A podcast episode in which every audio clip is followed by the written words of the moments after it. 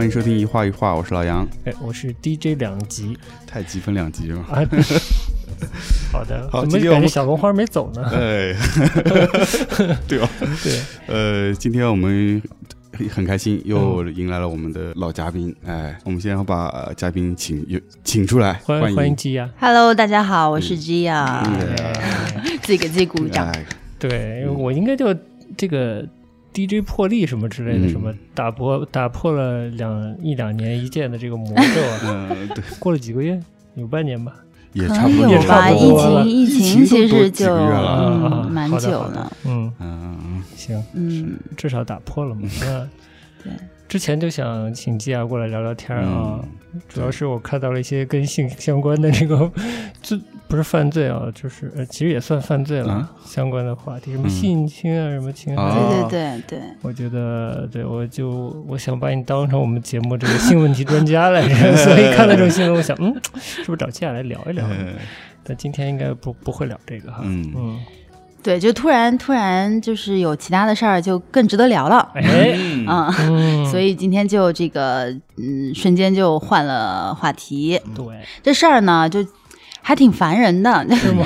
对于我自己来讲挺烦人的。昨天是五二零嘛，今天还挺特别的五二一啊。我一直很纳闷，为什么五二零是我爱你？我觉得特别奇怪。嗯，零跟你听起来很像吗？不知道。嗯但你听过范晓萱那首歌吗？什么歌啊？那个它叫嗯恋爱密码之类的吧，名字，然后里面有什么七七八八什么什么，啊对对对对，然后之类是五二零是是我爱你，对，所以这个五二零是我爱你是从台湾传过来的，我觉得有可能。哎然后那那会儿的呼机文化可能是这样的，嗯哎，对，但是不是台湾的香烟？也叫五二零，哦也是，对对对，就就是屁股后面还有个小爱心心呢。哎啊，哦，你看看，你看看，嗯文化底蕴出来了，这个消费的节日，两岸一家亲，还哎，挺好，挺好。对，嗯就像就像香烟这个也是，就是它嗯在这个后面多加一个红色的小爱心的话，这件事情就是一个非常好的卖点。其实，嗯。嗯，我我当时烦的是，因为昨天我在手机那个支嗯付宝端啊，然后这种打开，反正哪个页面我忘了，然后看到一个 banner，对吧？嗯这个上面写说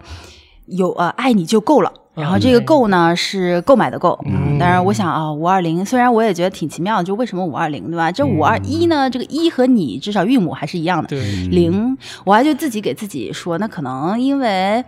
嗯、是特别整数吧，嗯，然后又是这个对吧？的五二零，然后又听起来好像是双数、偶数，嗯然后可能更吉祥一点呀、什么的之类的，或者它跟台湾的这个方言有什么关系？可能听起来更像，就是 whatever，反正我觉得行吧，就五二零这个也是本来完全不存在的这样的一个一个节日啊，嗯。对。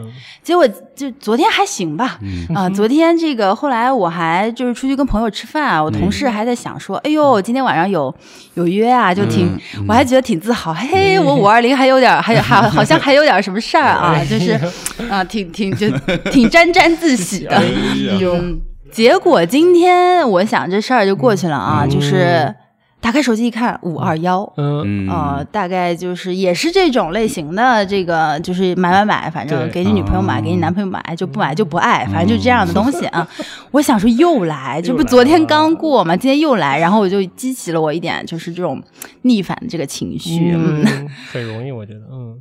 然后就想说，哎呀，其实这种啊、所谓这种消费的推动的这些节日，其实也是我们这些人，就是做嗯消费品品牌的人，嗯，给创造出来的。嗯，我们创造出来非常非常多的这个概念 啊，其实这个就是双十一啊、双十二啊、六一八呀，然后五五购物节啊，嗯然后这这是刚刚出来的嘛啊，疫情这个原因刚出来的，嗯，就是这些原来不存在的，但是给你一个理由，说我今天就是嗯。啊是个节日，然后这个节日呢，它的它的存在的意义就是你得你得消费，嗯。啊，就是你得 extra 更多的消费啊，这这个是现在的可能消费品牌非常乐于和就是区分好坏、优秀和比较不太给力的消费品牌很大的一个一个原因，哦。就是你的。呃营销和推广嗯。做得好不好？那就是你能不能够在这些，就首先你能不能造一个节，对吧？嗯。为什么双十一很厉害？因为这是硬生生给造出来的一个节，然后有这么大的一个营销的一个节日，然后很大的这个销售量，嗯。就很厉害。嗯。嗯，品牌方也是，就品牌方如果说没有像这个，就是像阿里这么大的一个渠道方这么大的力量的话，嗯。至少你踩五二零、踩五二一这些点的时候，你得踩得好，嗯。人家得在这个节日看到你，并且觉得哇，这这个我我得买，嗯。我不买就亏了这种感觉。如果你能营造出来这个的话，那你就会蓬勃发展，然后就是一个非常强强势的一个品牌。嗯。嗯，，每天都过节，每天都买我。对是，但是就是太多了以后就，就就会有一种厌烦的情绪啊，就是。就有一种说，哎呀，我天，能不能歇一歇？就是这种啊。嗯。你想，就是原来二幺四情人节，然后出来一个三幺四白色情人节，然后四幺四、五幺四，那反正每个月的十四号都是一个什么什么情人节，你们知道吗哦？是这样吗？三幺四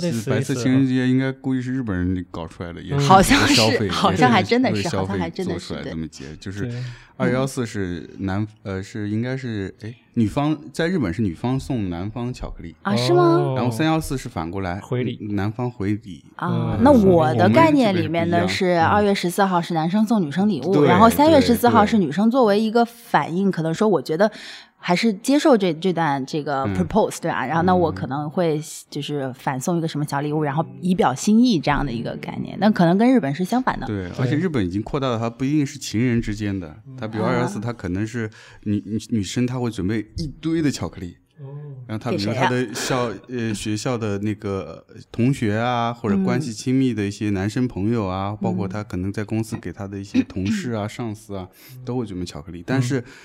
可能自己的爱人、情人，他会给一个比较就是贵的巧克力吧，就贵的吧就好点，就好点的就特别一点的呗。嗯。那我怎么能知道？就是是这样，就是我站在这个女生的角度上，比如说我准备了十盒巧克力，那我肯定知道，就是比如说哪，就是从便宜到贵吧，然后或者说从用心到就是随便买买这样的一个一个就是区分，我是很清楚的。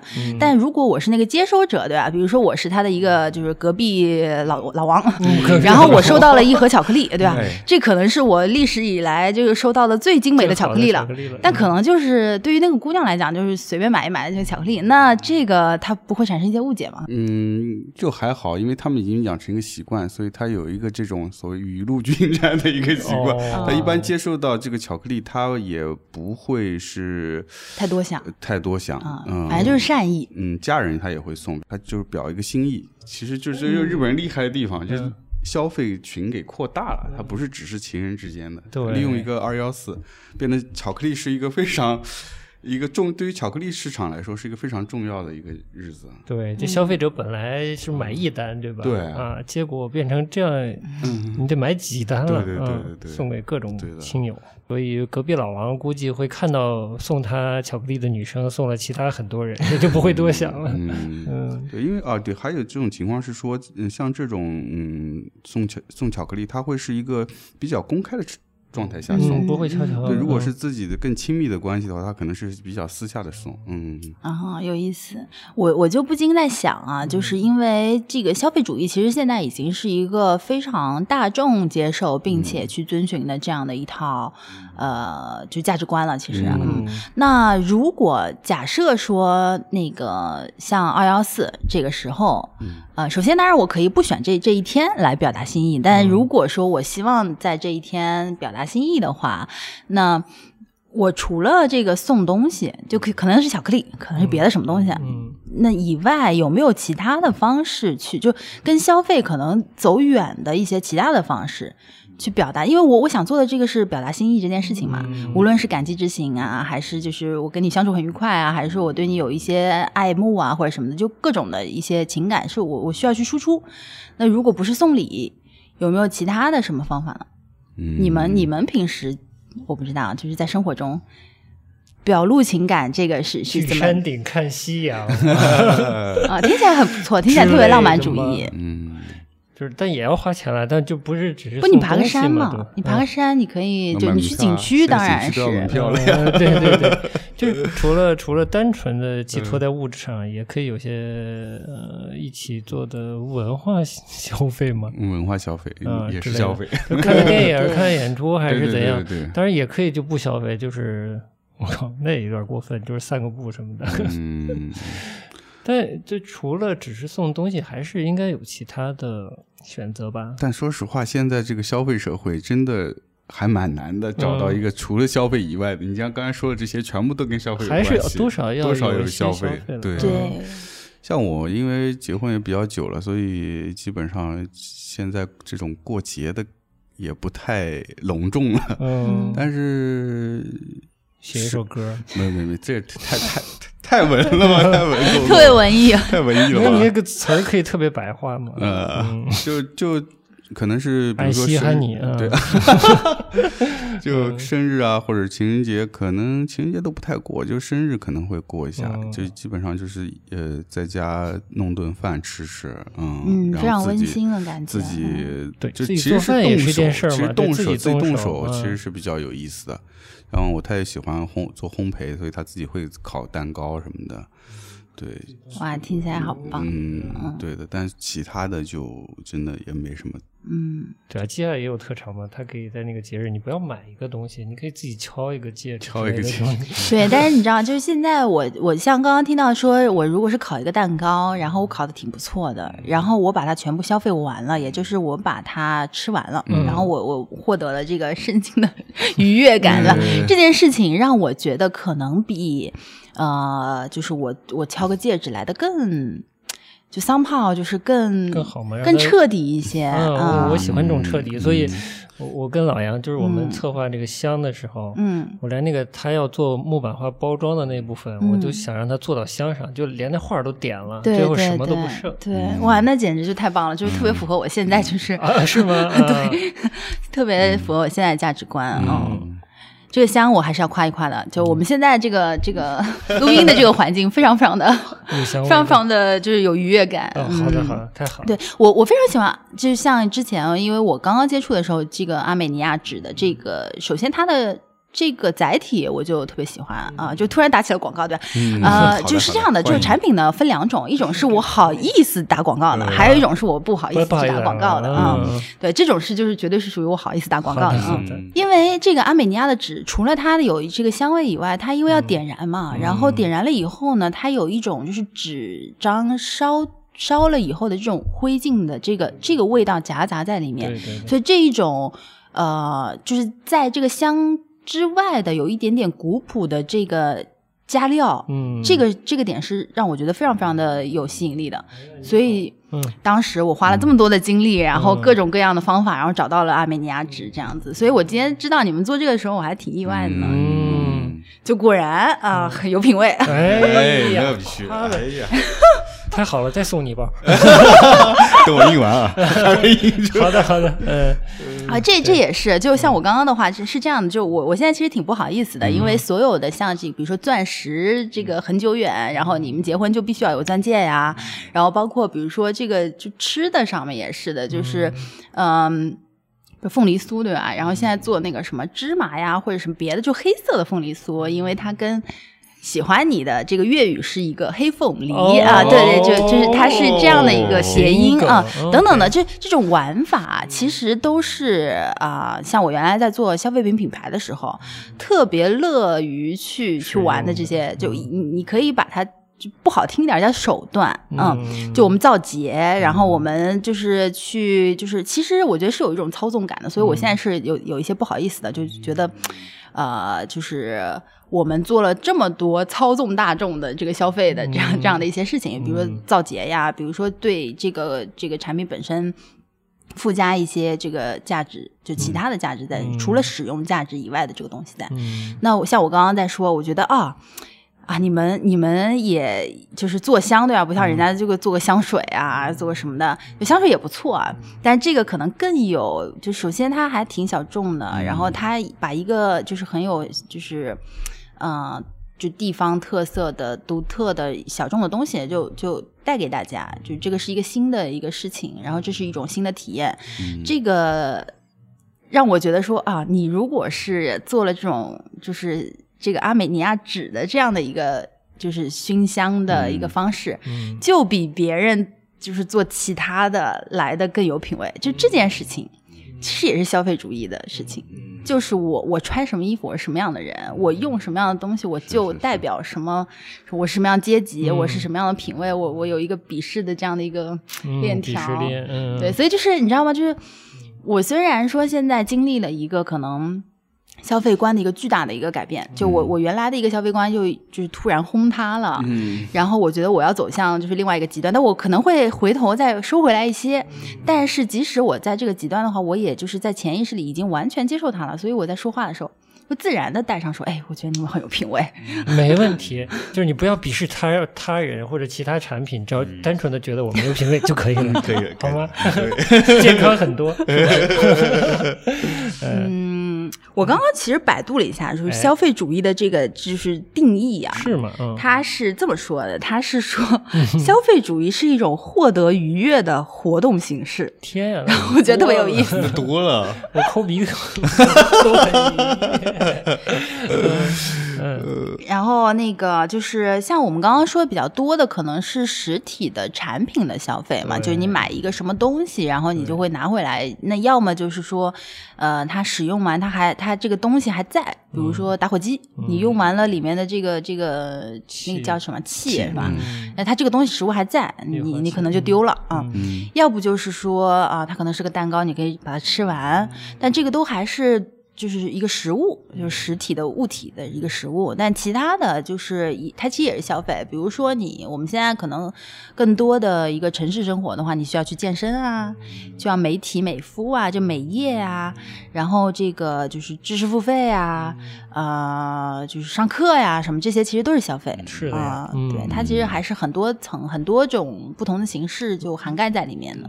但这种就非物质、非实物交易的这种这种服务啊，或者这类文化、啊、或者其他的消费，嗯现在应该蛮鼓励的，应该是。嗯商品的这个消费也是非常受到鼓励的，是嗯嗯，对，大家都是浸浸，就是那个浸润的呃对，浸润的浸，三点水那个浸浸，就嗯浸沉浸在这样的一个环境中间，嗯而且并且的确是在这个过程中收获一些快乐的，嗯，但是这个快乐是不是就是真的那么的真实存在？我觉得是有有打个问号的。你要不要说说你的这个消费价值观，就怎么怎么崩塌的？哎怎么 怎么建立？怎么崩塌的？对，或者这个正反面是是各自是长什么样子的？嗯，我原来是一个非常非常喜欢买买买的人，嗯嗯，什么都可以，就是包括产品，我买很多，就是听起来好像挺不错的，但是其实没什么卵用的东西啊。嗯 对，就呃，美其名曰说那个嗯生活方式嘛，就很多的，比如说衣服啊、服装啊，然后这个嗯嗯很多的彩妆、护肤的产品啊，就女性消费很大的一块啊，呃，鞋包啊、就首饰啊这些。嗯然后还有一部分呢，就是可能是居家的这种啊、东西，因为我本身对视觉的美这件事情很很感兴趣，就有非常强烈的 passion。嗯那我可能会买很多这种瓶瓶罐罐的，对吧？在家里就没有什么没有什么用，但就是摆着好看，对吧？就是这个高高低低和这些颜色的搭配，让我觉得就是非常，我可能可以花几个小时就在那儿调整这个这个高低的错落，然后让我觉得这个很开心啊。哎，那也有一定的创造性在里面嘛，你要排一排的。对它，它有一定的创造性在里面啊、呃然后会有一些这个，比如说泡个澡，然后会有一那种这种那个叫什么，就是那种肥皂，但是是嗯泡泡浴的肥皂，泡然后它有很多很多种口味，对吧？嗯很多很多种，就是对这个皮肤的这种就是滋润的这个效果，有一些清爽的，有一些这个可能就是比较滋润的啊。嗯然后也有不同的形式，嗯，有一些是那种雪碧一样的泡泡泡，哎呀啊，嗯有一些嘛，就是我们可能影视作品里比较多的看到欧美女性在泡的一个就是水面上那种白色的泡泡啊，嗯很多。嗯，然后我可能就是还特别作，对吧？就有一你很多吗？不知道。对，特别作，特别作，就是、就是我特别喜欢这种圆形的这个浴缸、啊，哦就是我我得家里有一个圆形的浴缸，然后呢，呃买各种小玩具，因为当这个泡泡就是 die 之后就没有破掉以后，就慢慢的泡泡就会少，然后我就开始玩这个玩玩具。你你你，我跟你说真的，就是你在泡澡的时候，你其实有很很很少的事情可以做。不可以看书啊，反正就是好多事儿是不能做。如果这个浴室里面也没有装电视机的话，嗯也不能看电视 啊，你可能能就收收听一个广播。哎，听我们啊，对，听我们节目这这是可以做的 啊。但是听我们节目的时候，我们还是可以玩玩具，对吧？这个这个 multitasking 是可以的。嗯对，可以。然后那我就会买一些什么小鸭子呀，然后就是在那个一抽，然后嘚嘚嘚嘚就在那个水里游的那种小鸭子、小青蛙，然后还有什么游泳的小人、嗯什么之类的啊。你现在的你的人设在我内心有个微妙的调整，就我我原来真的是这样子的一个人，然后那个我也会就是啊、比如出去玩啊，然后啊、就是各种的事儿都不是说特别的。钻研，但是就如果正好正好放到我面前了，我就愿意去尝试一下，啊，各种各样的酒店，对吧？哎，这个这个听起来就是特别无聊的一个希尔顿酒店，但是它在不同的城市它就不一样啊。然后呃，就跟星巴星巴克差不多吧，就是哦你在北京这个老城门的这个星巴克的样子，可能跟一个小区甚至像跟星巴克的样子，还有一个什么，就它还是会做一些呃本土化的一些设计在里面。对，有些就。当我看到很多的时候，我就觉得很有意思，对吧？当然，就是不同的酒店品牌，它就更不一样了。嗯那嗯，我也会就是只要就正好被推送到了，或者就是被这个同事安利到了，或者怎么样，然后在我的时间和经济的这个允许的范围内，我就会愿意去尝试。这些也是非常大的消费啊，包括可能上一些课呀，或者、嗯、这种就是这种知识消费这种品类的东西，就是反正我基本上就是。这个生活就是赚钱赚钱赚钱，嗯。然后花花钱钱花花钱花钱 钱，对这样的一个过程左啊。手，进右手出对，就大大概是这样子的，嗯。嗯，所以就是我觉得可能生活过得就挺用力的，就是你你非常用力的在是在在赚钱，就是啊，有没有赚很多钱啊？嗯然后就然后非常用力的去花钱花钱，嗯。就其实就是这样子，嗯嗯，但是呢，就是我可能我觉得这个整个一个节奏是非常快的，嗯嗯。啊、整个节奏非常快，我很少有这个，我不是说时间真的多不够，嗯，而是你就没有这个心境去，就是可能陪伴我年迈的父母啊，嗯。然后或者就是做一些可能看起来就是就大家觉得就是就成功学里面觉得特别浪费时间的，比如说发呆，嗯或者就是啊、享受这个阳光、空气和风，就这这些很有诗意的这些嗯、moments of life 是比较少的。即使我去了一个很好的酒店，然后在海滩非常好的一个环境里。我在我在就是这个放松休闲的这个过程，它都没有那么有诗意。嗯这个是一个，我觉得很还是挺讽刺的一个事情。嗯，嗯有一个很很有名的一个酒店的品牌叫做阿曼。知道嗯、他们呢做就是一个地方，可能就选址也非常的谨慎，然后也是最最好的，可能国际最最好的这个设计团队，嗯去挖当地的这样的一些文化呀、人文啊这些东西，然后去造的这样的一个酒店。嗯那我举一个例子，就是当时我我我去体验这个的时候，我觉得呃还是有很怎么讲，就讽刺的这个意味在的啊。就是在呃很早以前，因为阿曼的这个酒店个数不是很多，嗯然后它在中国有啊、然后当时呢，就是还是几年前了，所以时间有点早。当时只有在这个杭州的，呃，杭州的这个法云寺附近有一个阿曼的酒店。嗯。这个酒店呢，就是它是一个就是佛教为为主题的嘛，嗯因为法云寺也不是那种最有名的寺庙，然后也不是在西湖旁边什么，就不是这种特别的，呃，游客大家都会聚集去的地方，还是很安静的，而且整个氛围也是我觉得还是非常好的，它有很。嗯，矮矮的这样子的这个灌木丛，然后是有萤火虫在旁边飞的。嗯就这个萤火虫是对这个环境要求非常非常高的，如果有一点点的污染或者什么，它们就死掉了。所以当在那个时候看到萤火虫的话，我就知道这个地方真的是就是就可能从生态角度上来讲，它还是相当不错的。嗯然后从它的这个设计的理念来讲，原来那边好像是一个比较老的一个村落，嗯然后他们把这个村落呢重新设计成一个就是。它不能说是一个我们印象中的酒店，因为我们印象酒店就是一大栋楼，然后里面有很多的房间，嗯它们不是，它是一个村子，有一户人家，这一户人家就是一个房间，嗯。然后，呃，像我们的可能这些就保安呐、什么的，嗯他们是一个守夜人，就真的是在就一个个的这个呃房子，就他们相距距离还挺远的，就然后中间可能不知道隔多少米，他们肯定有规定啊，就是站一个守夜人，就是就是彻夜举着灯笼。在那儿站着是这样，就是非常古朴的这样的一个意境在。嗯然后呃也是有这个茶室啊，然后还有就是像像一个村子嘛，就它也有茶室，也有这个素食的这个素斋的这样一个地方。嗯然后我正好就是后来去吃个饭，嗯然后呢，他给我一个，就是当时我的感觉就特别的奇怪，就是是很还是很有扭曲感觉的。嗯首先就是他这个好像我有点忘了，因为时间有点久了，可能比如说八道菜什么这样的，嗯就是上来都是那种白色的比较大的盆盘子，然后里面可能就特别精致，像法餐那样的，就特别精致的一点儿点儿什么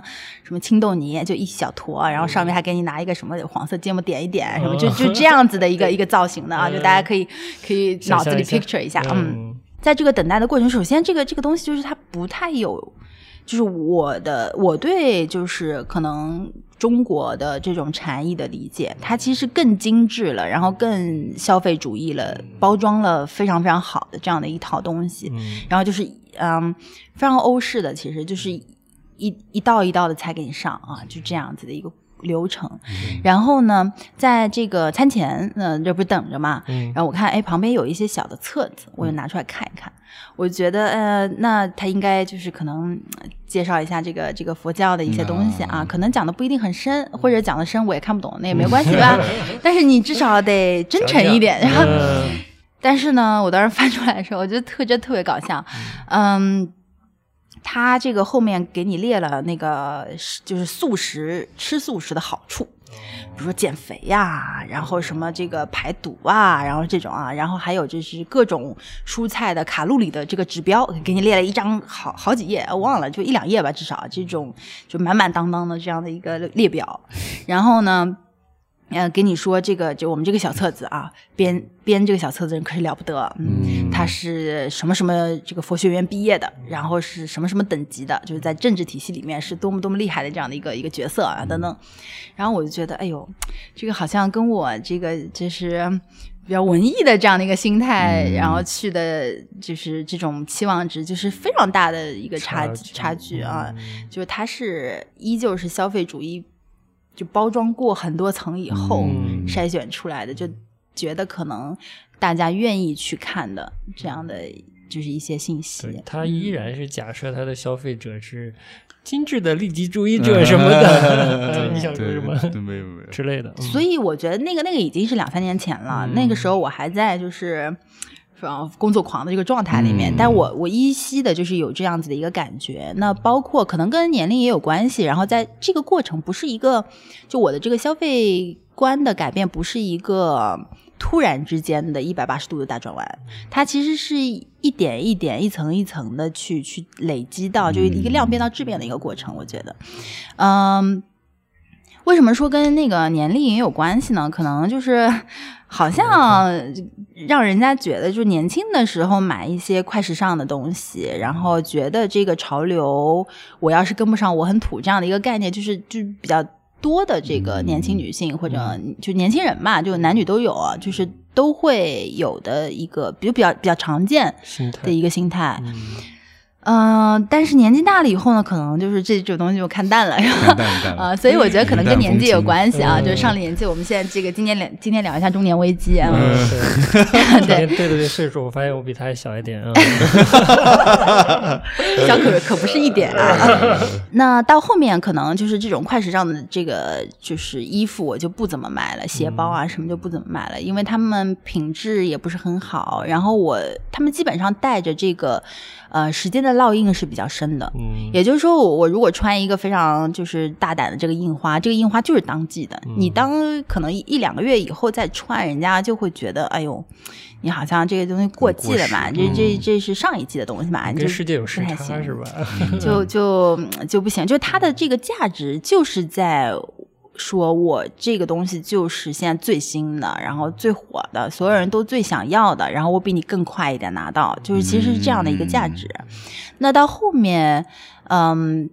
就我慢慢的可能这个东西就越来越少了，我可能更倾向于，如果我需要买一些这种服饰品类的这种时尚品类的东西的话，可能更是更好的做工、更好的材质，然后更 timeless 的这样的一些这个造型，嗯，嗯，不会过时。对，就就他他没有什么时间的这样的一个概念在对，我还挺挺意外的，因为我印象里你本来就跟时尚服装这行业蛮近的，嗯。你嗯。可能会倾向于不买快时尚的呢。啊，我我什么都买，我就是属于哦那种，对，就你要说我买不买，真的我什么都买，嗯。就上到奢侈品，下到那种地摊货我都买，就是就是，嗯你知道就什么，我天，嗯，就家里堆的那那简直了，你下次就是断舍离的时候叫我啊！啊，我已经断舍离了一次了，现在已经什么都没有了，对呀、这完了完了，这个人两年见我一次，然后断舍离完了，想起我来了，现在。下就是在没见你那个期间，赶紧断舍离了。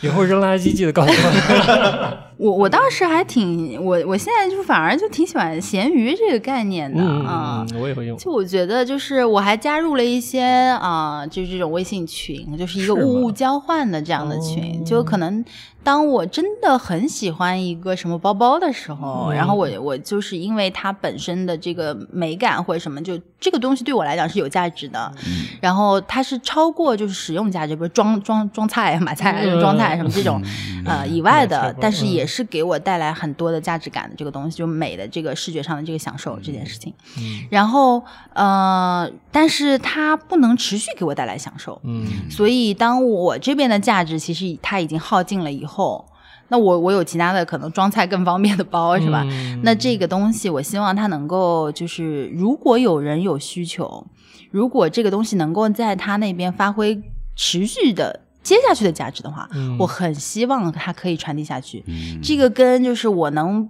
嗯把它再卖出去卖多少钱，这根本就没有关系，哎。就是它的一个一个就是实用性的一个传递。你真是成熟了。嗯。哎呦 哎呦，小麻好像长大了。我身边的那个老哥们儿，他就是嗯。家里有些老东西啊，比如说一些字画类的东西，他就觉得不如就给喜欢的人，嗯。这东西反而留下去了，放到我这儿我也不会很爱惜，嗯。我也没兴趣，嗯嗯。嗯，他也不图钱，就觉得这个东西有人真的喜欢，他拿着走嗯是是件好事所以就把东西散掉。哦嗯，也也，我觉得也是，就是成熟了呗。嗯 是吧？不然你可能会想，嗯，这东西有人要，我说怎么能把它这价格炒上去，然后出对对手对对对是吧？那是另一种心态。之前在讲消费主义的时候，就是这个，我觉得还挺有意思。就是说，为什么会有这样子的？因为这真的是一个我觉得绝大部分人认可并且在实践的这样的一种价值观了。嗯呃，至少在中国社会是这样子的。那它这么大众，它它肯定有原因嘛？就它怎么来的？我觉得可能比较容易被大家接受的一个就是。呃，一种说法，就是因为我们现在物质的极度丰富，嗯几次工业革命以后，可能生产力本身就就就是突然的嗯啊、扩大了，对，嗯，产能扩大了。然后呢，这个就是世界大战之后，就是和平是比较大的一个基调。那么在这个情况下的话，就是呃物质极大的丰富，其实是超过我们实际需求的使用价值的这个物质。那在这个情况下的话，嗯，我们就会造很多东西出来，嗯为了把这些东西去去让人家就是消费掉。我们在消费的时候，其实很少的一个部分是在消费它的使用价值，大部分的都是符号价值。嗯嗯 tag，嗯，对。其实我想到那个，就是日本有一个那个是呃设计品商店叫 D N D Department 嘛，嗯，DND，他们就是这一用的这个概念，就是说叫永续设计，嗯。就是其实现在工业产品很多嘛，嗯。是很快的被消费掉，然后很快的就被淘汰掉，就是迭代以后就变成了垃圾，变成垃圾，所嗯以他就想说从以前的这些老的产品里挑出一些好的设计，嗯。而这个设计是可以被持续使用的，嗯。所以在他的商嗯他的这个商店里去销售。啊，包括他也会去找一些二手的家具啊，嗯。啊也是别人使用过的，或者是一些本来是工业类的产品，然后它被大量生产，但是其实是过剩了，他把它拿过来寻找一个别的用处，在我们日常生活里可以使用的方式，比如说他去回收那个小学的课桌椅，还有小学他们那个日本学校是有那个。那个、那个、那个中午呃中午会分餐餐，分餐嗯。它有个牛奶箱，大小正好可以放杂志，嗯你可以在家里做个收纳，还可以换一个用处，就特还我觉得这个还是挺好的一个概念。只是我觉得就是它到最后它还是要生产，生产，就是它还而且它还是要这个让人消费。嗯这个这种二手的东西拿回来之后，它要转换成下一次可以使用，它其实中间也要产生一些成本，嗯或者也要产生一些新的一些制造，所以这个呢，就让它的这个本身这个产品的价值呢又变高了。嗯就比如说原来一个可能一个二手的牛奶箱，可能嗯不值什么钱，它铝的，但是做工是很好。嗯但是经过他们的回收再改造，呃，在这个处理之后呢，就变得很贵。当时作为牛奶箱的时候，嗯比如五十块钱对，啊，然后 D&D 把它回嗯收它可能卖五百。啊，有可能卖嗯五百，嗯嗯现在在国内有店嘛？国内可能卖一千吧。哦。嗯，anyway，但我觉得这不就是它还至少是循环再造啊，对对对没有对呃自然环境有太多新的消耗，只是它它的创造性思维和销售。嗯。销售行为本身增加了很多所谓的附加值，对吧？是是是。嗯。我其实还是有很多疑问的，就是我呢，就是以前是这个陈牛奶的，然后呃用用用就旧了，但是我的这个品质很好，所以它其实没有坏，它还是可以用的。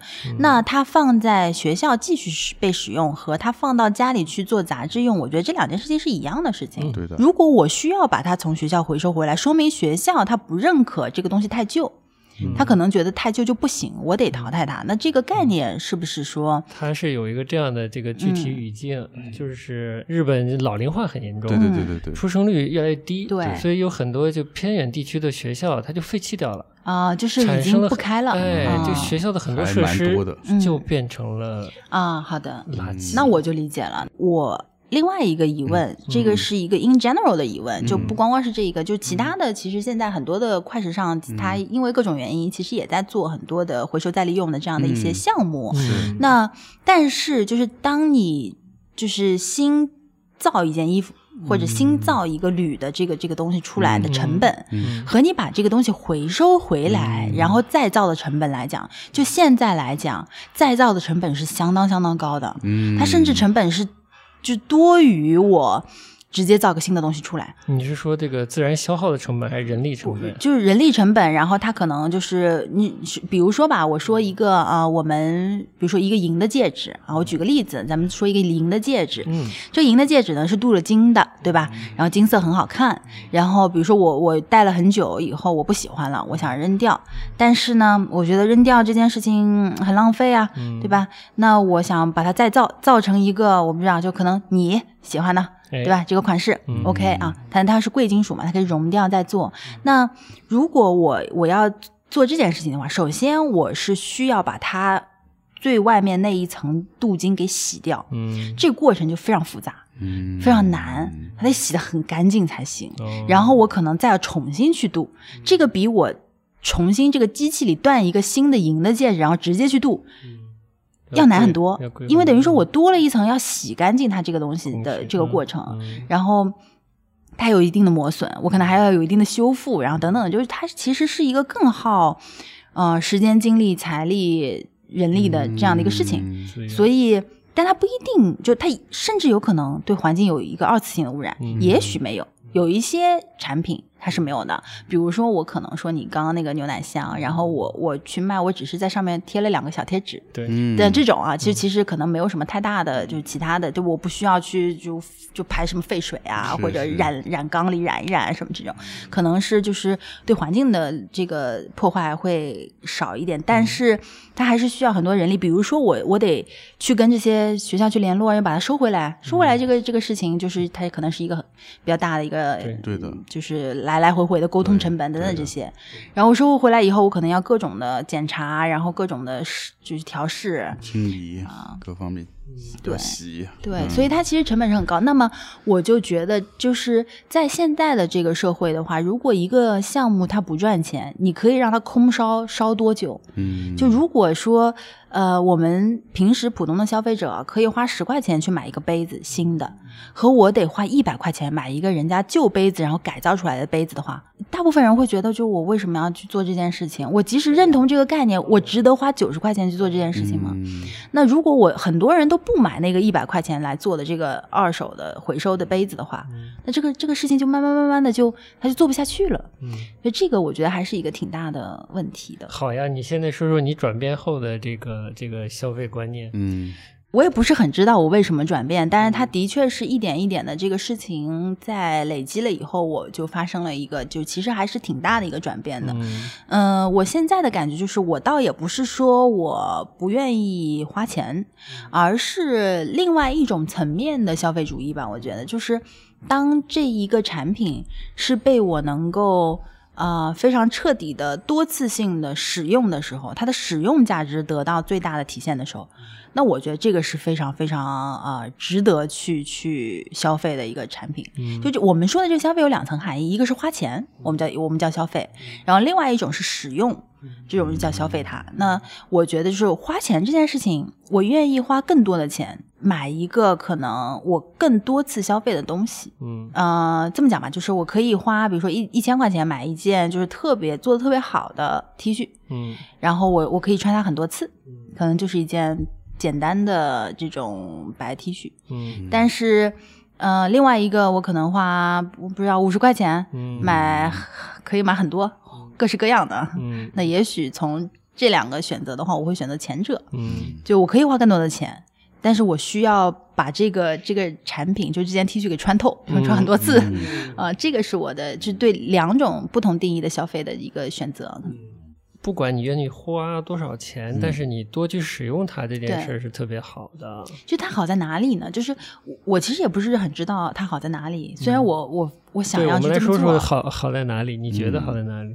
因为我们现在说的是，就觉得我们抛弃了一个之前的就是对快时尚消费的那种态度，或者很多这个消费主义带来的廉价多次的消费、多次购买，其实是他希望的是你是购买，至于你用不用，他其实不是特别在意。作为品牌方或者作为商家，对他失去了以前我们我们是八十年代的人好吗？嗯，你还，记得我们小时候的生活是怎样的吗？嗯，我们连塑料垃圾都很少。对的，而现在是你干点什么都一堆塑料垃圾的状态。对。嗯我们今天还说收收快递收一堆垃圾，对的，就是拆了快递拆出一这个是堆垃圾。很多层的包装，生活对我们嗯来说，就是这从物质层面变化其实蛮大的。嗯以前消费嘛，就是你有实际需求，你就买一个这个商品，也满足你的实际需求。嗯现在已经，其实一般的城市，国内的一般的城市，应该大部分人都已经告别了这个状态了。嗯，就你不是为了，先真是缺一件衣服去买一件衣服，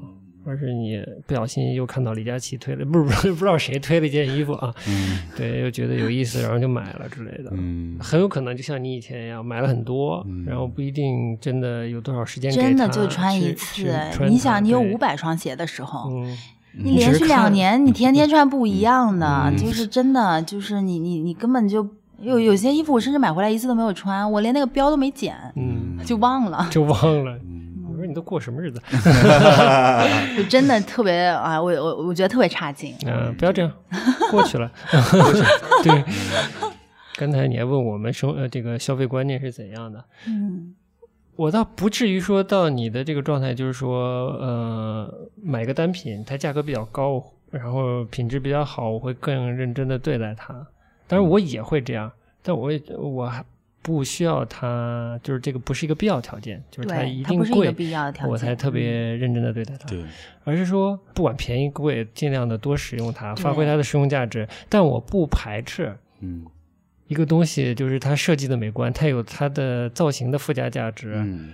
这个稀缺性或者其他价值，导致我愿意，不管它是便宜的还是贵的，我去买它，然后不是特别多的使用它，就是嗯。完全出于一个欣赏角度嗯。或者所谓的收藏的角度去占有一个物件，嗯。我觉得我是不排斥的。嗯。那我觉得不要过度这个就，这个过度是很模糊的概念，但是就是不过度就好了，不就是在自己能承受的范围内，大概是这样。嗯，我刚刚听到两个点，我觉得我需要为自己证明一下这么啊。好的，就是第一个呢，是我为什么会说，呃，我宁愿它很更贵，嗯。然后呃，就是我我我更愿意消费它，嗯。并不是说我一定得买一个更贵的东西，嗯然后我才能好像当它一回事儿，不是这样子。我只是想说，就是当我觉得这个东西更有价值的时候，就是不是说我。嗯，反对消费，就或者嗯反对过度、呃无聊、无必要的消费，是因为我想省钱，这个事情没有关系。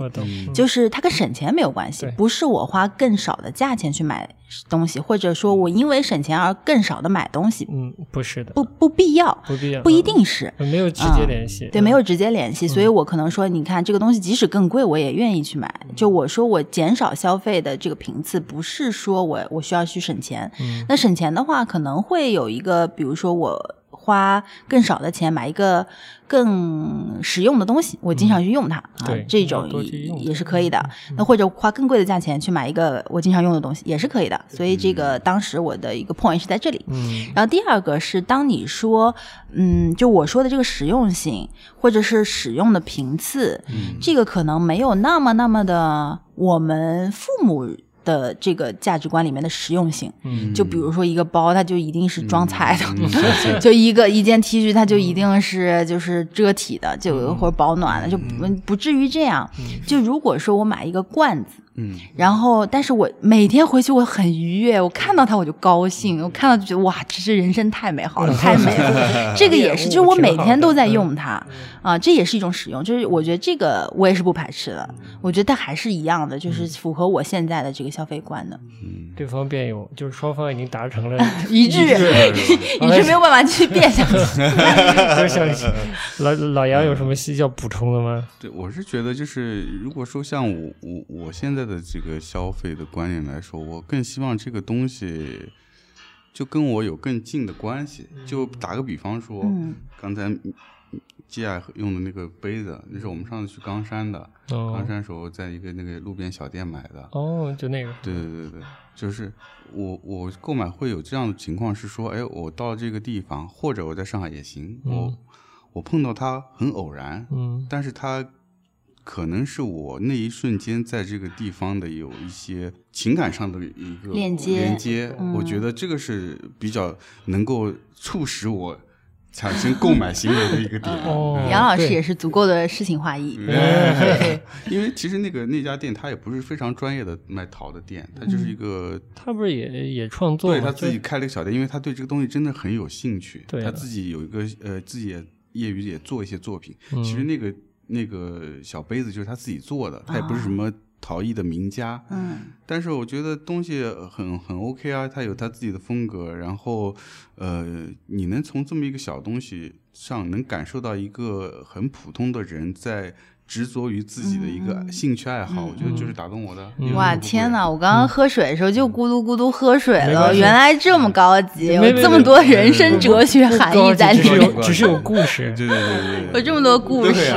啊前面我们说永续设计也好，或者是这个这个产品的这个再利用，那个我就想到我之前看过一个日本的一个那种所谓匠人的一个纪录片，但是它不是一般的那种记录，它是讲修理的。我不知道你有没有看过，应该说说看有可能看。。嗯就它整个这个纪录片分好好多集，嗯然后每一集是介绍某一个品类的产品的一个维修的这么一个技师嗯和匠人。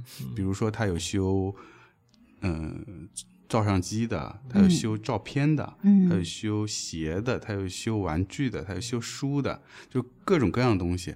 而且我也看过别的一些日本的一些电视节目介绍这种修理的，所以日本有一个很好的习惯是，它有一个修理再利用的时再利用的这么一个习惯。就我们小小的时候也是也有对。那个修修床的，修嗯什么的对什么都有，修修伞的，修伞、修对鞋、对对对修什么对对都有，修电视、修表的。对，嗯但其实这我觉得这是一个挺好的习惯，它就是它就是让你使用的东西可以持续使用下去，嗯而且它不用再生产，也不用回收，没有任何这些步骤，它就现在观念不一样了，对其实商家就是就或者整个这个消费社会或者经济社会，嗯对消费者的预定预设是你可以抛用完再哎就扔是吧？扔就 行了，对对对，因为买新现在物质丰富了，我们那会儿是物质不行啊，就没东西、啊。但他同时假设你跟你的物品之间是没什么感情的对的好像只有贵的，我不知道那些奢侈品的贵的东西，可能还还会有这种意味在里，对有的也没有了。但是就很大程度上是没有的。但我们小的时候，就是好像所有的那个买回来的东西，那个不是商品了，马上变成家庭的一个物件，或者你自己的一个物件对，啊，是跟自己紧密连接的。虽然他们是产品，但是你嗯跟他们之间是有一个情感链接的，嗯你是有关联的，你要珍惜它，嗯你要珍惜它，哦所以所以他才会有这么一个修修理的习惯。因为嗯，就简单说，我上次我跟你聊，我看到那个修鞋的那个、嗯那个片儿里面采访了一个顾客，嗯就是他。他会去一个这个专门修鞋的地方修补他的一双皮鞋，但其实那个皮鞋也不是很贵的东西，他花了那个修理费，嗯可能也不菲，但是他就是要愿意花这个钱修理，是因为这双鞋对他有意义，因为那是他大学毕业去为了面试买的鞋，他因为穿了那个鞋进到现在公司，有了现在的生活，并且他马上要结婚了，他希望他的婚礼穿。着这双鞋，嗯。跟他的呃呃伴侣走入人生下一步，就很好。这超浪漫的。啊所以就是路也是有它的很多的 对，它跟你的人生是有关系的。对嗯，对的是。就是我们现在有没有那么多的人有耐心去？因为这些这些东西，就是你从一个唯物的一个一个这个来讲的话，这些东西是你 project 出来，是人，嗯就你作为人作为中心 project 出来，这真的这个物体对你说话了吗？或者什么，就就那么表达真实情感了没有？所以是你自己呃有有的这些这个赋予的这些意义和这种情感的链接。那么你有没有就是大家有没有这样子的一个？就是大家现在不付出了，嗯就是东西你穿穿就变成你的嘛，你你用用变成你的嘛。每个人用每个东西，最后它那样子不太一样的，是吧？嗯但大家可能嗯不就不对，但我觉得好像还是得有有足够的诗意的人，他才有这样的一个需求。就是这样的，是 我觉得就是我们这种啊，嗯就我这种无良商家是吧？我这种无良商家，然后这个我以前做了很多孽啊，就给你的出发点特别的高，以至于我觉得嗯要调整一下。嗯，没事，你说。就就是真的是就是让大家在一个很快的一个生活节奏里，然后让大家跟这些物品 detach 嗯掉。对，啊、让大家觉得说这个东西就是我是冷酷无情的，我就是买了你，你就是为我服务的，你为我有各种服务的方式啊，你可以给我就是遮风避雨，比如一把雨伞，然后你也可以彰彰显我的这个尊贵的地位，对吧？这个我这个雕花的什么伞柄啊什么之类的，然后那至于就是你坏了以后，我没有关系啊，就是用过即丢，我我还有更好的、更新的。我现在这个就是彰显我的地位，你原来那个不够了，雕花不够了，我还得有一个这个狮子的一个什么这个伞伞的头啊，这才行。所以我我可以换更新的，所以就是。也是，哎，就是我们这种带引号的无良商家，对吧？就是给大家的消费者，其实就是有一种操纵的一种手段在里面。然后，嗯，用各种各样的方式，真的是应有尽有的方式，让大家觉得，嗯，你的消费是你是主导的，你是那个强势的那一方，你好像看起来特别的厉害，你想想干嘛就干嘛，你可以主宰这些这些物品的来去，然后，嗯，这样子的话，就是我觉得这些消费者本身。可能就会更少的有这种慢的节奏，有这种我觉得真正更有意义的这些情感的链接吧。作为人的一生，可能更有意义的这些东西，嗯是我们这些品牌方，我们这些消费品的品牌方去去剥夺掉的。嗯，嗯，我就说那个趋势这件事情也很有意思，因为我们刚我刚刚用了“操纵”这这两个字嘛，嗯就我觉得就是嗯。因为可能也是在不久的之前啊，我跟一个很大的一个公司的呃，就是总经理在聊这个事情。那他也是一个消费品品牌的一个就是啊、呃、管理者。那他现在呢，还是在就是非常认同消费品这样一个价值的。所以，嗯，我们也在探讨说，就是是不是我这些东西可能有一点太过。就我我觉得我可能有点矫枉过正呢，因为我现在的生活真的是什么都没有啊，就我可以大门敞开，人家走进来啥也没有，反正就这种啊，就可能有点有点极端。那我觉得我可能非常大的可能性会往回拉一点啊，但是就是总体的趋势是绝对是断舍离的这样一个趋势，跟我以前比的话，绝对是非常断舍离。嗯。那我就在跟他，就是这个现在还浸润在这个消费主义的这个市场里面的这样的一个啊信奉者，在聊天。那我们当时聊的是一个比较技术性的一个实操性的问问题，就是当我们在做产品的时候，因为我是做产品出身的，我有很多的这个精力都在做这个产品。那么我们想要制造出来非常当下趋势的东西。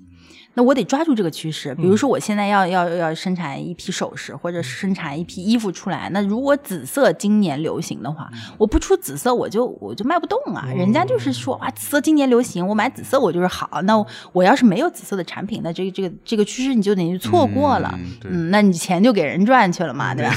啊，那那这不行啊。所以，但是呢，这个生产是有一定的周期的，我不能说我看到现在紫色流行，我再去生产，再出来的时候，人家就爱该买的买了，对，就可能。牛油果绿流行了 是吧？就不行了。哎呦，咸菜绿又流行了之类的。那我怎么样去就是预测这一个呃，比如说颜色或者印花的这样的一些或者面料或者款式啊这样的或者风格的一个流行呢？当时就是嗯，我们两个在探讨这个问题。然后我在这个趋势公司有这么长的一段经历，然后。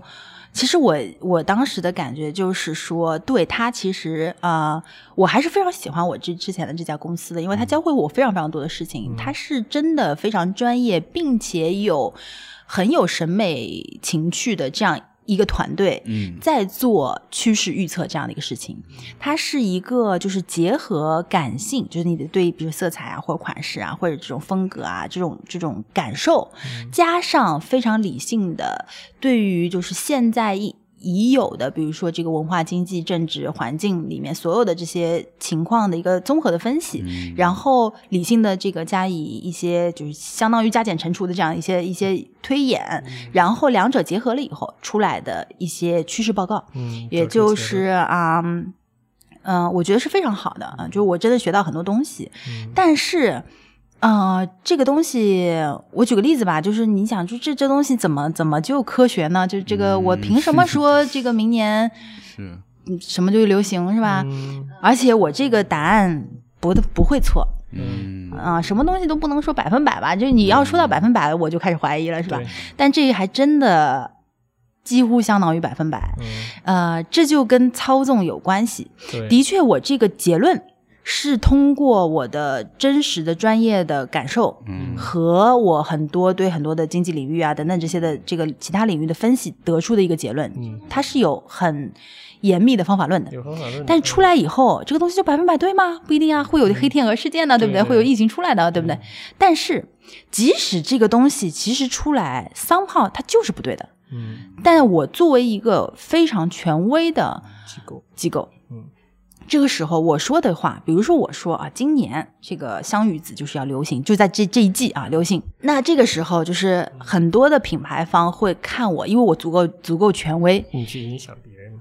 对我去影响别人，所以当我说今年这一季香芋紫流行的时候，人家都会 follow，都会跟随。那即使这个东西是错误的，就错的离谱，那那当然的，我们不会这么过分了，就肯定还是非常专业的去做这件事情。但是即使这个东西真的是错的，那又怎么样呢？当成千上万的消费品牌去跟随你说，我相信你，你是权威，这一季肯定香芋子流行的时候，大家都会做香芋子的东西出来，这个时候是不是肯定流行？所以我说它是一个几乎百分百不会错的事情。一，你大家都有。那我作为消费者，我觉得哦，这个东西肯定流行，对吧？然后这个 social media 再一一爆啊，这个我觉得我今年不买香芋紫，我就是 out，呃，不行，我就土了，所以我一定得买。第二个就是。人总有一些这个需求，比如说我我我每年可能我会买一两件衣服啊，或者有的人是我必须每年买三四十件衣服啊，不拉不拉，就总是有一定的这个消费需求。那当市面上就只有这个产品的时候，我不就只能买这个产品吗？那我买了以后，我穿了这个，大街小巷都开始香芋子了。哎呦，这个东西我真是踩到这个趋势点了。所以，无论从过程还是结果，它其实如果你到权威的话，它对这个市场。对消费者的这个消费选择是绝对的一个操纵的一个一个过程。对，嗯，这就是话语权啊，没有办法。当你站到那个位置的时候，你就有这样的影响力啊。那这样的做这种预测的机构是是是什么？是行业的头部的一些公司哦，？不是，你当时那是不是一个法资的咨询机构来的？对这个打广告就不太好了，就是是这样的，嗯就是在业界的话呢，就有很多的介绍介绍生态趋势嗯 趋势公司，嗯但是做的好的就有那么一两家。那这个这个一两家的话，肯定就是跟我们的所有的这个可能是一样的。你想到炸鸡，可能就是肯德基麦当劳嘛。你觉得有没有其他的？肯定有，但是它就是这两家头部的最最权威性的，一样的。你你你说这个咖啡也就是这么两家。嗯啊，对，就说到版话类的是吧就是老杨，对吧？这个是绝对的啊，没有没有第二家。不能这样，嗯不能这样，不嗯，都乱拐了。好的，好的，嗯，嗯，明白了。所以就是可能在比如说时尚行业，它就是有那么一两家头部的公司是专门会做这样的预测的。对，只要不出大马脚，他应该始终站在那个最可信、最权威的位置上的，嗯是吧？对嗯，所以它的信号是一定会被商业再放大，然后最后大家去消费它发出来的那个信息的。这就是另外一种操纵嘛，嗯。就是啊、大家可能在消费者的这个眼里觉得说，呃，我买了当季最新的东西，然后甚至我买提早买到了下一季的东西，我就走在前沿了。但事实上，嗯。你再怎么前沿，你依旧是在这个已经被操纵的这群人里面的。嗯所以我觉得这个事情也还是嗯很有。嗯怎么讲呢？我不知道，就是可嗯能这个、这个没关系嘛，就操纵被操纵嘛，就无所谓嘛，啊、就是也没有关系嘛。嗯嗯，但是就是我们的这种趋势流行也好呀，包括我们这个呃就被推送这件事情，然后包括我们所有的节日这些概念吧，我觉得其实还挺怎么说呢？说回到我们最开始的就五二零和五二幺这样一件事情，嗯真的。首先我没有对象是吧？哎，嗯这个太惨了。但如果我有对象是吧？啊，嗯真的，他买你买给你这个这么一箱口红，一盒口红对，一般都是十几支一盒。你给我用到当奶奶的时候是什么的？一箱，嗯，好的，好的，嗯一小盒啊、嗯这个十几支对吧？嗯这一套口红，好的，你不买就不爱我嘛？嗯，是吗？啊，是吗？就真的是这样吗？就作为作为商家，作为商家，真的就是我原来就是特别乐此不疲的做的事情，就是说、o k 那呃，这个东西真的是很有意义、很有价值。当然，我们也是很用心的在做产品，但是在给你接接受这个产品的时候，在让你去购买、产生这个购买行为的这个过程中间，嗯。呃，我们做了很多事情，嗯。比如说让你觉得，呃，你男朋友在五二零的时候没有给你打红包，没有给你送花，没有给你送一套口红，嗯这就是不爱你。嗯这件事情真的是这样吗？我其实不，我是不 believe in 的。我觉得如果在这个，我就是嗯，这一天有有一个，就是我们大家都觉得，就是哎，这一天好像哎，跟我我我爱你这个听起来有点像。嗯然后我觉得哎，这这是一个其实挺浪漫的一个一个想法。嗯，那怎么就变成送一箱口红了呢？就可以不嘛？就是嗯如果我是一个消费品牌，我还在做一个消费品牌的话，我一定是希望你是这么认为的。而且的确是有很多的，就其实对对于这个在游戏中的人是有价值的，因为当一个小姑娘嗯接受到她男朋友送的花、送的巧克力、送的口红的时候，她是真心开心的，嗯。她真的开心，而且真的认为昨天我在对一个少女不是你说说看 我在昨天在地铁站还看到有小姑娘捧着花儿，啊，我昨天看到太多了，就全都是啊似。的对对对就羡煞我也是吧啊然后 这个这个男朋友本是本人也会因为他女朋友开心而真诚的感到开心的，对，所以他们两个真的是受益者，就是是我们在做消费品的时候，就是真的给他们带来了愉悦、快乐的这样的感受，但是他们的这个前提是。我们共同认为，如果你男朋友不送你这些这些东西，他就是不爱你；如果他送你这些这些东西，他就是爱你。嗯但这个是一个被就伪命题，他真的是这样，就完全不是的。嗯嗯，我如果是我现在的话，我会觉得就是呃我们可能在一起看一个电影，嗯就是然后有一个可能很很深入的一个沟通、聊天，嗯。这是一个就是极其浪漫的事情，这是一个非常非常就我能够感受到相爱的事情。嗯。啊，你送我口口红不口红，那我根本不 care 嘛。嗯 对啊，我理解，嗯，嗯，这这集节目叫《积压的忏悔。我的忏悔录是，忏悔录，对啊，但我还是之前，虽然我现在不认嗯同，就我不会去这么做了，但是的确还是给大家带来了很多的快乐的对，分对是，嗯。嗯，不能完全否定。对，对，不能完全否定。我只是觉得我可能有其他的，我更自己个人更愿意接受的其他的方式去、去达成这样子的对，效果。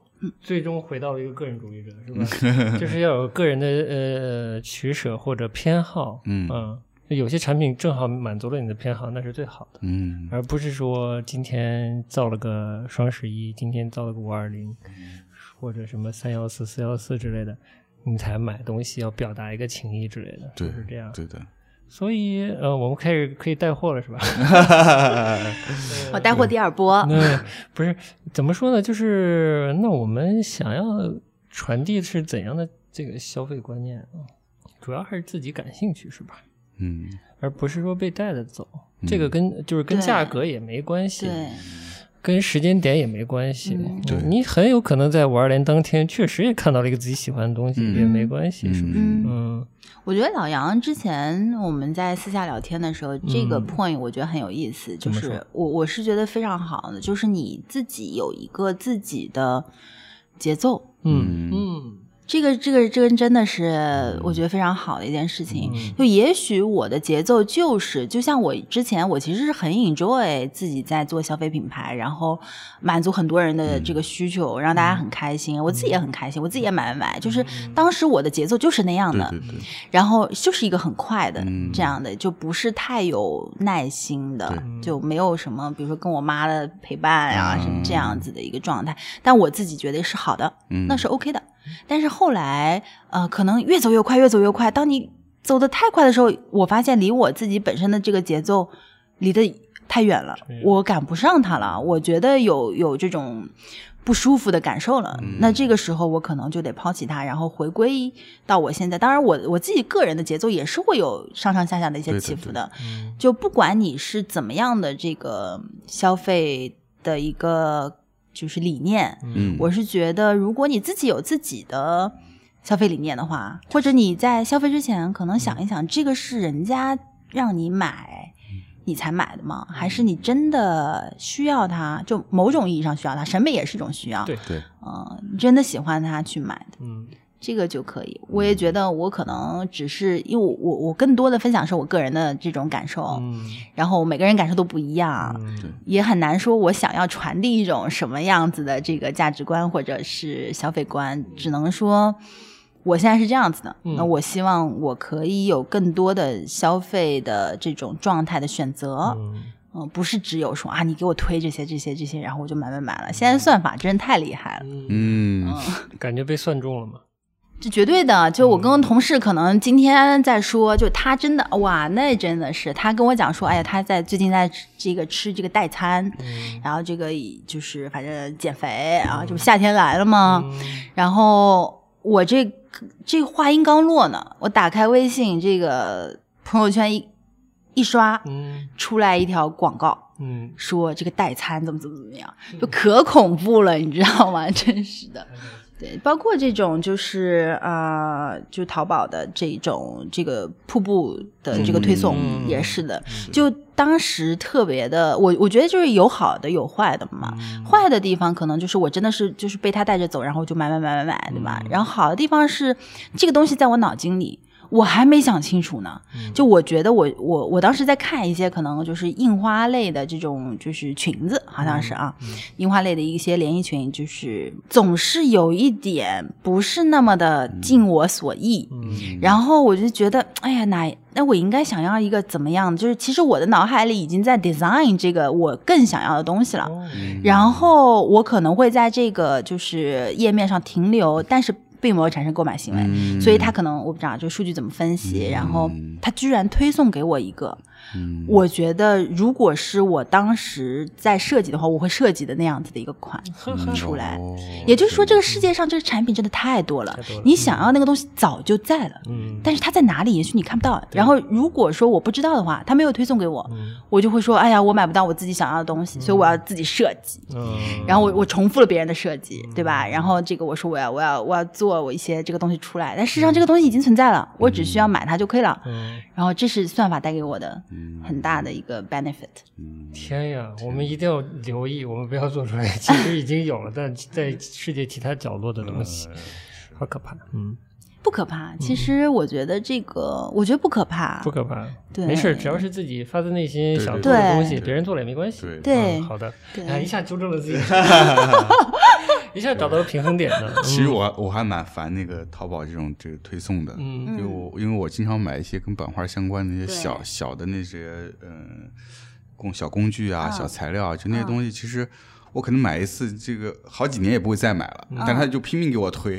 那说明这个算法还没有足够 smart。呃，嗯就比如说我买了一个是那种工业用的纱布，嗯然后然后好了，我那几个礼拜天天那个刷出来全是各种纱布，疯掉了。哎呦，他但我可能买一次两三年都不会再买的。嗯我觉得这个可能跟版画这个东西比较小众有关系哦。嗯就当它其实能够 recognize 你是在做版画这件事情，而不是工业需要刷布的时候，嗯它可能会推送更多的你都不知道的其他的，我不知道小众的艺术家或者在做嗯在自己做的一些什么工具或者之类的。哦那个时候，其实对你来讲肯定是一个更好的一个方式。对嗯，你就会刷到一点。嗯，哎呦，就一定是双刃剑，都是双刃剑对。嗯，嗯，感觉差不多。嗯嗯，差不多。大体我们还是希望大家选自己喜欢的和需要的吧。对嗯，别太多浪费，因为我本来是挺想聊聊消费和垃圾的。嗯，啊，但我消费也没有那么多，但好，好今天有嘉宾嘛，对吧？垃圾我就更不懂了，我也啊我还以为你想说垃圾，我垃圾懂。我懂，我见过太多的垃圾了。我不是说某个人，我说在座的都是垃圾。没没没没，就是我我我不知道，这跟小时候的生活环境有关系。就是我们小时候是没有什么塑料垃圾的那个环境，就是。嗯现在想想也太环保了吧，有点儿。所以到了这个，就是随着科技社会呃生产商业发展，就是感觉垃圾太多了。其实我是有点烦的。嗯我以前又是每年都会去山沟里享受青山绿水的人，是吧？然后到了现在，我实在有点儿。不是说环保主义不主义这回事儿，嗯就是单纯觉得生活环境、嗯这方面不好。嗯嗯，嗯。然后我正好我前两天逛书店嘛，嗯。今年三月份的那个呃呃国家地理，嗯美国版的啊，嗯。呃，主题就是垃圾，哦。我还没细看呢。大致的数据就是每年全球消耗一千亿吨的物质，转化为各种形态的商品，嗯。嗯。从房屋、汽车到食物到各种，就所有的经济活动产生的食物，嗯大概是这么多。嗯。就是很大一部分就是不太负责任的被处理掉了。啊、嗯大概就是的确是，就告别人类生活的环境了。嗯，所以怎么说呢？我就说，就是文化消费挺好的，嗯就是你唱歌跳个舞，不太产生垃圾这件事儿挺好的。然后生产一些艺术品也是挺好的，就是你真的有人爱它，然后放个一百年两百年，这东西还能放着，还有人看，不会到填埋场里。这是人类创造性活动能留下来的东西啊！很多东西你消费完不都不见了吗？是吧？就有这些观念影响我之后，我才跟你说，就是希望我们做这个香薰，把画儿也印在香薰上，就给它点了，尽量不留垃圾，这个还是没舍得。没舍得，嗯嗯，等着你进步啊，嗯，但我觉得这个还挺好的，就是当它这个香点完了以后，它就它就只剩灰烬了嘛，对。一吹就散了。对，然后它的这个这个很还是我觉得相对还是比较简约的这样的一个包装的话，嗯。本身也是一个很艺术性的一个形式的一个存在，某一种这个形式的一个艺术品。嗯，所以对我来讲，还是在我接受的范围里面的。像你刚刚讲的这种垃圾的这种的话，可能我觉得就是像我们的这个时尚行业真的是就非常不好。嗯嗯，这种特别快时尚嘛，嗯他们呃，对环境的污染是非常非常厉害的。嗯然后很多的被没有被买掉的商品，因为比如说出于品牌保护啊等等这些原因，是最后会被焚烧的。然后在这个就是过程中间，包括这个印染啊，然后这个石油提炼，然后这个面料的这个生产纺纱的，那，这整个一套的这个过程，呃，洗水啊、牛仔裤啊等等，这是非常非常多的产生这种废水，然后对水水的污染，对这个环境土土壤的污染是非常非常严重的。嗯而且甚至是我们每一次的洗衣服，嗯我们每一次洗衣服排水的时候，因为我们的这个就是衣服的这些纤维，嗯都会被排到这个就是海洋里。那产生的这个东西呢，也是就我们说，平时我们可能在就很多的这个网上看到的一些图片，比如说这个海龟这个肚子里好多的垃圾啊，是塑料瓶啊，嗯然后被什么东西给绑住了呀，嗯渔网绑住等等这些，它都是就是我们肉眼可见的塑料。嗯呃，这个东西呢。已经相当严重了，所以我们嗯才能看到这么多的这个图片，就非嗯常，我觉得就是对于这个视觉来讲还是触目惊心的图片。但另外一个，我觉得就是啊、之前认识一个 NGO 啊、嗯他们叫做一角鲸。嗯。然后他们在做的一件事情呢，不是实体我们肉眼可见的这样的塑料垃圾，它也是一个非常严重的问题。但更严重的是我们肉眼不可见的嗯。这种塑料纤维。嗯，就我们每次洗衣服都会出来这样子的东西，脱落了，嗯。很多很多的这个，包括这个就是塑料在海洋里，它会进行一定程度的分解，嗯，然后但它不会完全的就是所谓降解啊，对对对，它无害化还不至于，嗯，这个就在我们所有的就是饮用水啊，所有的这些海洋生物的这个呼吸这个过程中间，全部都是在富集了，就完全的渗透到了他们的这个每就每一份皮肉之间。嗯，这个是简简直就像一个基因改造一样，就是非常非常严重、非常非常夸张，并且还没有办法说直接我们肉眼可见一个非非常惨烈的图片这样的一个，嗯所以在现在的话是刚刚开始引起人们的注意这样一个情况，嗯。所以我觉得这个 NGO 也是，呃，就大家可以关注一下啊，对好的，就是这种垃圾的一个层面的。嗯，好，希望各种 NGO 给我们打钱，NGO 本来就是 NGO 就没钱 非盈利的啊，我们改 NGO 算了，嗯。但我觉得作为作为个人来讲，就是更多的一个个的人，然后有更多的人有这样的意识，然后有一定程度上的呃，就是可能消费或者使用东西的一种嗯习惯的改良的话，嗯其实整体来讲都是都是慢慢慢慢的往前进的。是的，就是每个人个人自己消费行为能够改善那么一点点，我觉得就是很好了变化，是很大的变化。嗯对，好呀，这么正能量的，好的，就就今天就差不多了，差不多了啊，嗯，聊了一整期的这个充分了吗？这个积压的忏悔，啊，接下来忏悔，嗯，行啊，那就最后该带货了呀。聊带完消费我们就带什么？消费消消费起来啊！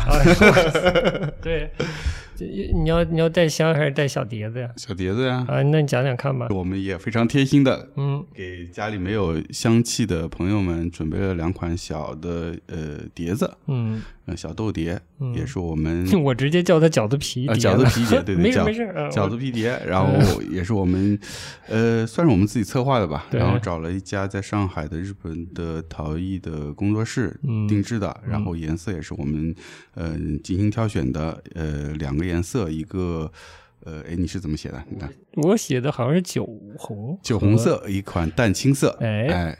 那个，如果家里正好缺香气的朋友，可以考虑一下。啊，嗯。对，就真有需要的话可以。对，手工制作，反正质感就是挺挺拙的那种，嗯，嗯陶的质感吧。其实这种镯是这就是我们身边相对比较少见吧，我感觉。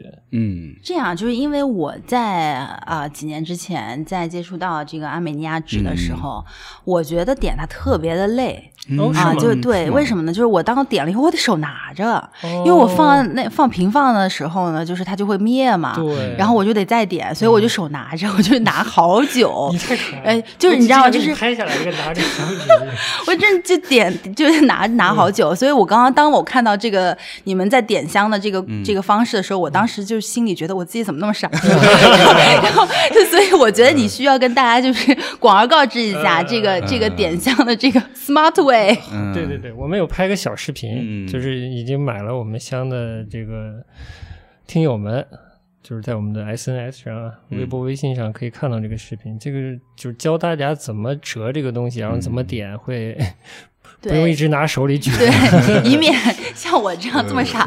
嗯 然后是那个想起这个小陶碟也是，就是反正就大家如果真的需要，可以考虑一下购买。我还蛮喜欢那种浊浊兮兮的，因为可能太工整的东西见太多了吧。嗯，是，这就是这个这套碟子的优点啊，就是你说小豆碟或者嗯 被我们说成这个饺子皮碟，它优点就是每个都不一样，缺点也是每个都不一样。对对对，好，那就差不多这样。差不多这样。哎，好的，购买方式式就看我们微博、微信、豆瓣之类的这些嗯 SNS 好了。是的好的，感谢姐啊，嗯打破两年一见的魔咒啊。魔咒嗯嗯，对半年以后再见。哎呦，我们可以逐逐步把这个频率再再加快再。高一点，嗯，对两三个月都可以嗯，可以可以。嗯，好，好那我们今天就到这儿。嗯嗯，拜拜。